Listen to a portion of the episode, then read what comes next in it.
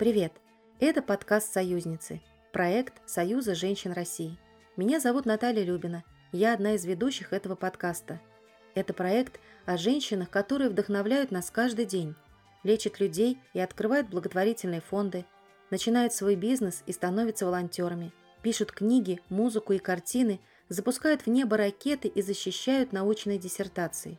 И сегодня, в преддверии праздника, мы хотим вспомнить тех, кто воспитывал нас – кто был для нас примером, о ком мы до сих пор вспоминаем с теплотой, о наших учительницах. В этом выпуске мы услышим реальные истории обычных людей об их педагогах. А еще вспомним советские книги и фильмы, героями которых тоже становились они – наставницы, педагоги, учителя. Приятного прослушивания!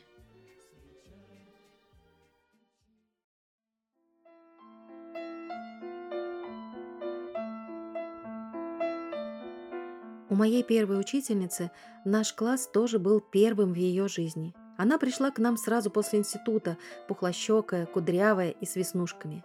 Она рисовала для нас утят, зайчиков и птичек, вырезала и вручала за успешную учебу. Делилась с нами фруктовой пастилой, присланной для нее родственниками откуда-то с юга. Она здорово играла на гитаре, а мы дружно пели «Эх, тачанка, ростовчанка, все четыре колеса». С ней мы ездили по всем важным для советского человека памятникам Победы, и не только. Мы обожали ее. И когда после третьего класса она ушла из школы, плакали все. Чтобы вспомнить ее веселое лицо, мне не нужно доставать старые альбомы. Достаточно просто подумать о ней, о Надежде Константиновне Максимовой. И когда я впервые услышала слова героя фильма «Дети Дон Кихота», отвечающего во время лекции на вопрос о задачах педагогики, я подумала – вот наша учительница была именно такой. Вы знаете, есть такая песня. Учительница первая моя. Хорошая песня. А я вот...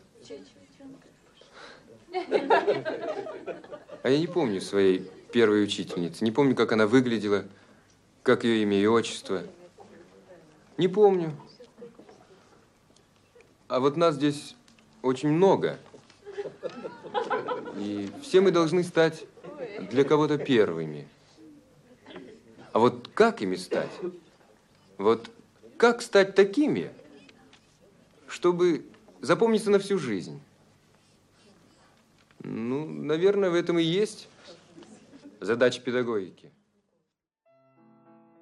Вообще, в процессе подготовки выпуска я думала о том, что не могу вспомнить ни одного современного фильма про учителей.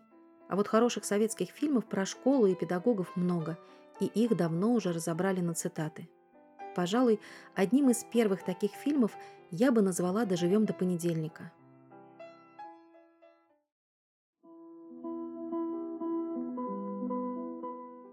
Фильм был снят в 1968 году, всего за несколько месяцев – и на закрытом показе для делегатов съезда учителей зал аплодировал стоя. А история, рассказанная авторами, это три дня из жизни девятого класса обычной советской школы – четверг, пятница и суббота. Ученики пишут сочинения на тему «Что такое счастье?», после которого между учениками и преподавателем литературы возникает непонимание. Новенькая учительница английского языка, выпускница этой школы, Наташа Горелова – выстраивает свои отношения с учениками, видит и старается почувствовать каждого из них. Девятиклассники с обожанием относятся к ней и к своему учителю истории, Илье Семеновичу, роль которого блестяще исполнил Вячеслав Тихонов. Наташа Горелова тоже когда-то была его ученицей. Для нее невероятно важно одобрение любимым педагогом ее работы. А вот у самого Ильи Семеновича непростой период – он остро чувствует ответственность перед своими учениками и требует от коллег того же.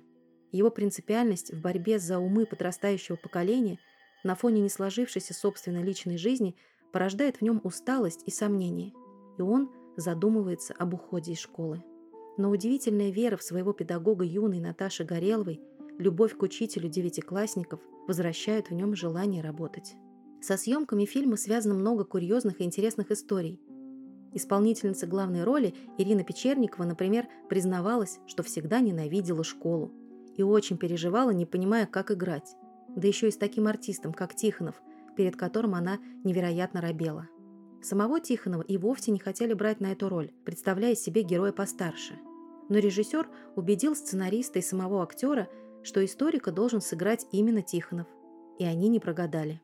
Кстати, «Доживем до понедельника» — единственный фильм, где режиссер Ростоцкий снял свою жену, сыгравшую учительницу Сухаря, преподавателя литературы, предпочитающего авторитарный стиль работы с учениками. Рассказывали, что к ней, Нине Меньшиковой, как-то подошел школьный учитель и поблагодарил за роль, сказав, что узнал в этом образе себя. Одному из исполнителей роли ученика пришлось истрепать свою школьную форму, играя в футбол, чтобы она не выглядела слишком новой. А другому актеру собирали образ все вместе. Пришлось шить джинсы и надеть на пижона куртку режиссера, чтобы получился самовлюбленный модный школьник. Именно эта картина подарила нам всем известные цитаты. «Счастье – это когда тебя понимают». От большинства людей остается только тире между двумя датами. А Сыромятников списывает, чужое счастье ворует. Или «это же невозможно объяснить счастье», все равно, что прикнопить к бумаге солнечный зайчик. Им отдаешь себя всю до капли, они... Что у нас есть, что поддать? Вот вопрос. Дураки остались в дураках, он пишет. Это кто? В данном случае, боюсь, что это мы с вами. Если он не прав, у нас еще есть время доказать, что мы лучше, чем о нас думают. Это кому я буду доказывать? Им. Каждый день, каждый урок. А если не можем, то заниматься другим ремеслом, где брак дешевле обходится. Встреча с первой моей учительницей состоялась 73 года назад. И тем не менее, многие эпизоды нашего знакомства у меня до сих пор стоят перед глазами. Запомнились ее белоснежные валенки, которые она надевала зимой, белый пуховый платок. Мне казалось это необыкновенно красивым, тем более, что это было время послевоенный период, и одевались все довольно скромно. С учительницей у нас была взаимная симпатия, а, тем более, что жили мы на одной улице и знали друг друга ранее. Уважение к учительнице и робость перед ней сохранились и в старших классах. Всегда волновалась, когда встречала ее. И имя ее помню до сих пор – Антонина Даниловна. И если фильм «Доживем до понедельника» получился глубоким и серьезным, то история про вечернюю школу для рабочей молодежи в фильме «Большая перемена» совсем другая, веселая и легкая. Целью ленты в те годы было показать, что станки можно легко совмещать с уроками, а рабочий класс должен стать передовым, что невозможно без образования. Основа сюжета – реальная история писателя Садовникова, который сразу после окончания пединститута преподавал историю в школе рабочей молодежи ученикам с 5 по 9 класс. Именно по написанной им повести «Иду к людям» режиссер Коренев и решил снять этот фильм. Рассказывали, что писатель не был доволен идеей превращения серьезной повести в комедию, но в итоге разрешил изменить жанр. Получилась история молодого педагога Нестора Петровича, которому непривычно и странно учить таких учеников, некоторые из которых значительно старше его самого. Молодой педагог из авторитарного, но комичного и беззащитного вырастает в настоящего товарища и наставника для своих подопечных. В фильме несколько сюжетных линий, одна из которых, как учительница русского языка и литературы Светлана Афанасьевна, держит в секрете свой брак с главным школьным смутьяном Ганджой. Напоминаю, что ученики этой школы – взрослые и зачастую семейные люди. На роль Светланы Афанасьевны режиссер сначала хотел взять Светлану Крючкову, но во время кинопроб она так сильно укусила за палец актера Збруева, исполнявшего роль Ганжи, что актрисе предложили играть другую героиню. Тема сочинения «На кого я хочу быть похожим». Начали, Ганжа. Думайте. Ты на кого? Семенович, вы на кого? А? На министра промышленности. У, -у, -у. легкой, легкой. Тише, не болтайте. Мы знаем многих людей, которые достойны подражания. Светлана Афанасьевна, а вот я э, вам нравлюсь? Ганжа, вы мне понравитесь только тогда, когда напишете сочинение на пять. Буду стараться, Светлана Афанасьевна. Этой комедийной киноленте мы благодарны за замечательную песню «Мы выбираем, нас выбирают» и фразы «Что же это получается?» Ходишь, ходишь в школу, а потом бац, и вторая смена. Или «Мне однажды тоже грустно было, целых 10 минут, а потом прошло». Правда, в фильме есть и несколько киноляпов. Меняется забинтованная рука Ганжи с правой на левую. Школа меняет здание с одного на совершенно другое в одной из сцен. За всю мою очень долгую школьную жизнь, я училась 13 лет в разных странах мира, наверное, больше всего мне запомнилась моя самая первая учительница испанского языка, по совместительству директриса школы по имени Галина Исаевна. Это такая женщина, которой всегда очень много. Она ходила, покачивая бедрами юбками, и всегда звенела какими-то украшениями. А, у нее был такой грубый, хриплый, прокуренный голос, и такого красивого испанского я в жизни не слышала. И она с шести лет начала учить небольшую группу учеников из моего класса, в которой я была, испанскому языку. И она меня всегда очень сильно пугала, потому что такая женщина начинает тебя муштровать на произношение испанских звуков, а тебе 6 лет, ты ничего такого не хочешь делать. Но Сейчас я ей очень благодарна, потому что с кем бы я ни говорила по-испански, меня все спрашивают, а сколько лет ты жила в Мадриде? Я говорю, нисколько, просто потому что у меня такое вышкаленное произношение. И я помню, как в классе в пятом, мне кажется, я завалила испанский, и она сказала мне, приходи на каникулах. Я все каникулы ходила к ней, по-моему, каждый день, и она дополнительно занималась со мной испанским, чтобы подтянуть меня. Я вот это помню очень хорошо. На самом деле, для своих учеников, а я преподаю в основном тоже иностранные языки, мне бы хотелось быть таким проводником в мир культуры и языка, потому что Галина Исаевна не только занималась с нами испанским, она нам рассказывала очень много про свои путешествия по всей Испании, про то, как у нее была аудиенция с испанским королем. Она привозила нам из своих поездок турон, это такая испанская сладость. Благодаря ей я влюбилась и в испанскую культуру тоже. И вот своим ученикам я хочу показать, что язык, который я преподаю, неразрывно связан с культурой, и просто, что языки это очень здорово и интересно, и в них всегда можно найти много разных интересных вещей. Например, мне очень нравится искать э, происхождение разных слов, и на своих уроках я часто рассказываю об этом ученикам. Им это нравится.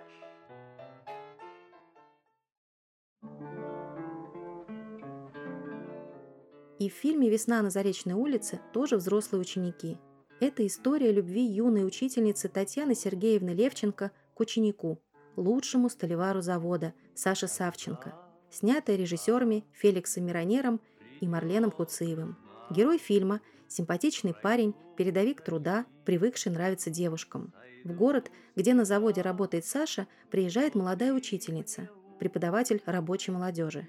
Ухаживания Саши Савченко остаются без ответа, к чему парень не привык. И задетый таким отпором, он начинает присматриваться к девушке, ходить на занятия, интересоваться тем, что нравится учительнице. И, конечно, влюбляется в нее. Образ учителя, представленный нам создателями киноленты, это интеллигентность, образованность, безупречная мораль и нравственность. Даже внешний вид подчеркивает безупречность учителя. Строгая прическа, костюм, никаких излишеств и вольностей. Учитель – это эталон и пример для учеников. Именно такой мы видим Татьяну Сергеевну на экране. Много в этом фильме и смешных, и грустных моментов. Товарищи, на предыдущем уроке вы закончили изучение бессмертной комедии Грибоедова «Горе от ума». Точно. Карету мне говорит, карету. А сама села на поезд и укатила. А вы, оказывается, хорошо знаете комедию. Ну вот мы попросим вас рассказать нам о ней у доски. Савченко, А? если вы еще раз посмотрите в чужую тетрадь, получите два. А вы думаете, я так больше получу? Что такое? Татьяна Сергеевна. Товарищ педагог. Педагог? Какой там педагог? Когда это не просто девчонка. Кстати, интересный факт, что в кинокартине «Легкая жизнь», вышедшей позже, есть эпизод, в котором выпускница Таня Левченко, та самая учительница из «Весна на Заречной улице», отвечает преподавателю, что она больше не Левченко, а Савченко, из чего зритель узнает, что герои киноленты «Весна на Заречной улице» все же поженились. В 2011 году на экраны вышла колоризированная, то есть преобразованная в цветную версия фильма. Процесс раскрашивания фильма возглавлял сам Марлен Хуциев, и он остался доволен результатом. Интересно, кстати, что зарубежные коллеги, привлеченные к работе над колоризацией, многому очень удивлялись. Например, они не могли понять, почему учительница в послевоенные годы не красила губы яркой помадой, и почему комсомольский значок нельзя менять на золотую брошь. Не знали, что папиросы Беломор-канал, который курил главный герой, это не сигареты с фильтром.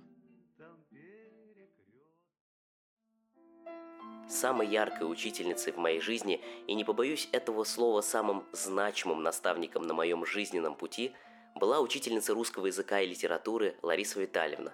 Именно ей удалось привить мне эту необъятную и невыразимую любовь к русской литературе и литературе как явлению в целом, показать, насколько важно любить книжный мир. И как прекрасно не бояться огромных литературных произведений, а самое главное – находить в них тот отклик в душе – который каждый из них может оставить. Я думаю, что на мои последующие выборы в этой жизни огромное влияние оказала именно Лариса Витальевна. И я премного ей за это благодарен. Еще мне хочется вспомнить прекрасный фильм «Дебют» режиссера Владимира Меньшова «Розыгрыш». Сценарий этой киноленты несколько лет пролежал в архиве Мосфильма.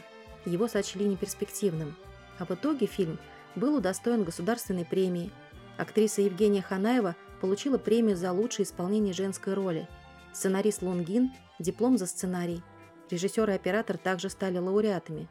Фильм получился не нудным и нравоучительным, а ярким, интересным и заставляющим задуматься. Это история про то, как ученики, чтобы не писать контрольную работу, к которой не подготовились, а это выпускной класс, и от отметок зависел аттестат и перспектива поступления в хороший институт – они обманули принципиальную учительницу, сказав, что она забыла предупредить о контрольной, и значит, провести ее не может. Растерянная учительница извинилась перед учениками, но обман раскрылся. А все-таки контрольная состоялась. Только задачи в ней были не тригонометрические, а нравственные. А решили вы их неверно. Этот тип задач не имеет однозначных решений. Только однозначный, Олег. Мне жаль, что именно вы этого не понимаете. Весь фильм зритель наблюдает противоречия жизненных ценностей героев, учительницы и учеников, отца и сына, одноклассников. В финальных сценах ленты один из учеников, виновный в обмане и заинтересованный в хорошем аттестате, оскорбляет учительницу, но его выходка не остается безнаказанной. Я даже рада за Олега. Каким бы странным это ни показалось. Слава богу, что он еще может совершать вот эти бессмысленные поступки. Страшнее было бы, если он затаился и промолчал. Не знаю, но, по-моему, это доказывает, что я неплохой педагог. Еще способна понимать вас, молодых. И это неправда, что я не меняюсь. С каждым новым классом я становлюсь другой. С вами вместе я расту, с вами вместе я молодею. Потому что вы моя жизнь. Разве не так? Фильм снят здорово, звучат хорошие песни и великолепно исполняют роли юный Харатьян, Ханаева, Олег Табаков. Одна из песен «Школьный вальс» до сих пор звучит в школах во время выпускных вечеров. Учитель нас проводит до угла и вновь назад, и вновь. Это история о предательстве и подлости – о достоинстве и честности, о дружбе и о любимом деле, любимой профессии. Есть еще много замечательных фильмов про учителей. Расписание на послезавтра, 4.0 в пользу Танечки, Ключ без права передачи, Уроки французского. Эти превосходные картины отличаются по настроению и сюжету, но их объединяет образ учителя, который пытается найти общий язык со своими подопечными, дать им больше, чем знания, направить их на путь, на котором они могут стать настоящими людьми. Иногда зрители узнают в этих фильмах своих учителей, себя и своих одноклассников, а иногда это просто помогает вернуться им в школьные годы. У каждого из нас есть свои воспоминания о школе, школьных друзьях и о первом учителе. У меня была учительница, но не в школе, а дома. Она занималась со мной дополнительно русским языком и литературой. У нее было красивое имя – Татьяна Юлиановна. Она всегда была такая очень чистая, аккуратная, прям настоящий педант, ну, в хорошем смысле этого слова. Я вспомнила именно ее, потому что, мне кажется, она была первым учителем, который круто изменил мою жизнь и положил такое уверенное начало тому, кем я становлюсь сейчас. Мы с ней писали разные сочинения, и помню, как я написала историю про двух девочек-сестер, которые нашли лисенка и стали за ним ухаживать. И Татьяна Юлиановна тогда сказала, что у меня хорошо получается писать и придумывать, и что, может быть, однажды я стану писательницей. Она же подарила мне и мою первую книгу Владислава Крапивина, сборник, который начинался с повести «Звезды под дождем». Теперь это мой самый любимый писатель. Я была уже совсем взрослой, когда он умер, в первый учебный день, 1 сентября 2020 года. Помню, как я прочитала эту новость в телефоне, остановилась на университетской лестнице и зарыдала. Этот писатель, то сочинение и Татьяна Юлиановна оказались важными людьми, людьми-событиями в моей жизни. Надеюсь, однажды я смогу посвятить одну из своих книг и моей учительнице Татьяне Юлиановне. Я не помню фамилию моей первой учительницы, но помню, что звали ее Елена Викторовна. Она была молоденькой, светлые волосы, короткая стрижка – была очень доброй, от нее исходило такое тепло, как объяснить, а, как домашний уют. Рядом с ней становилось спокойнее. Когда она писала на доске, ее красивый почерк меня всегда завораживал. Наверное, мне повезло с первой учительницей. Мою первую учительницу звали Раиса Михайловна. За три года до меня у нее училась моя старшая сестра. Я хорошо помню, как Раиса Михайловна каждый раз говорила, что сестра была и умнее, и старательнее, и усидчивее, чем я. Но я за это не в обиде. Она была прекрасной учительницей. Спасибо, что послушали этот выпуск. Подписывайтесь на нас ВКонтакте, пишите отзывы на подкаст и рассказывайте истории о ваших учителях. До встречи в следующем выпуске.